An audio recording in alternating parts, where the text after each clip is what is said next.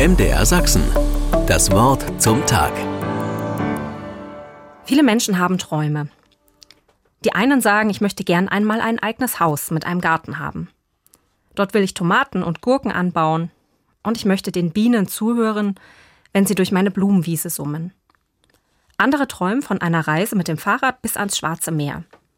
Oder davon, sich nach einem Streit mit den eigenen Kindern endlich wieder zu versöhnen. Viele Menschen haben Träume. Und viele Menschen machen die Erfahrung, so einfach ist das gar nicht mit den Träumen. Es ist das eine, ein Bild im Kopf zu haben. Es ist das andere, dass es Wirklichkeit wird.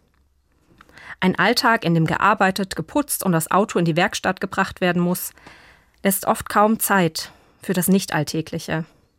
Manchmal vergehen Monate oder sogar Jahre. Sie rücken die Träume in immer größere Entfernung. Dann sind die Träume so weit weg und so groß, dass man fast meint, sie könnten nie erreicht werden. Menschen, die Träume haben, sollten nicht warten. Ein Traum ist etwas Wunderbares.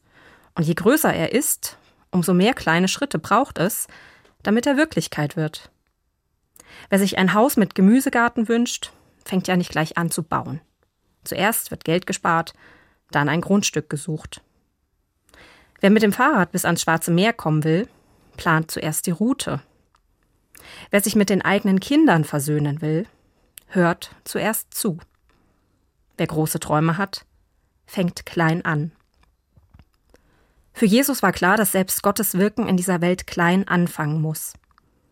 Er sagte einmal, das Himmelreich gleicht einem Senfkorn, das ein Mensch nahm und auf seinen Acker säte. Das ist das kleinste unter allen Samenkörnern. Wenn es aber gewachsen ist, so ist es größer als alle Kräuter und wird ein Baum, dass die Vögel unter dem Himmel kommen und in seinen Zweigen wohnen. Wer Großes vorhat, braucht Geduld und einen langen Atem. Die wichtigste Frage ist, welchen kleinen Schritt kann ich heute tun, um meinem Traum ein Stück näher zu kommen? MDR Sachsen. Das Wort zum Tag.